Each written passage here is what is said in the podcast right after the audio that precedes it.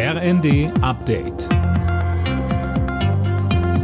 Stündlich neu. Auf den Punkt informiert. Ich bin Dirk Jostes. Guten Tag. An den Flughäfen Frankfurt, München, Hamburg, Berlin und Düsseldorf streikt heute das Lufthansa-Bodenpersonal. Nach Angaben der Airline hebt nur jeder zehnte Flieger ab. Sönke Röhling-Verdi sieht die Schuld für den Streik bei der Lufthansa selbst.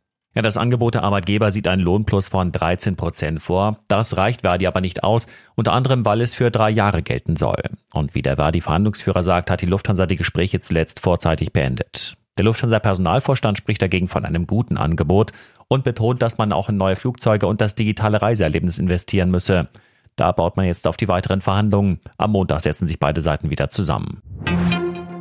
Der ukrainische Präsident Zelensky wird nächste Woche in Deutschland erwartet. Laut Tagesspiegel will er an der Münchner Sicherheitskonferenz teilnehmen.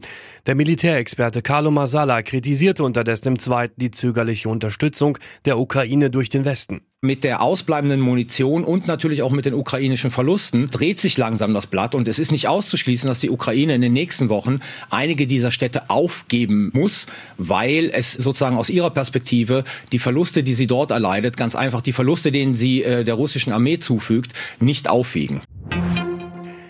Im Verfassungsschutzbericht darf weiter stehen, dass die AfD ein extremistisches Personenpotenzial von 30 bis 40 Prozent hat. Das Verwaltungsgericht Berlin hat einen Eilantrag der AfD dagegen abgelehnt. Die AfD hat jetzt Beschwerde beim Oberverwaltungsgericht Berlin-Brandenburg eingelegt. In Teilen von NRW droht der Karneval buchstäblich ins Wasser zu fallen. Der deutsche Wetterdienst warnt unter anderem im Raum Aachen vor heftigen Regenfällen bis Freitagmorgen. Richtung Rosenmontag sieht es wettermäßig aber wohl ganz gut aus. Alle Nachrichten auf rnd.de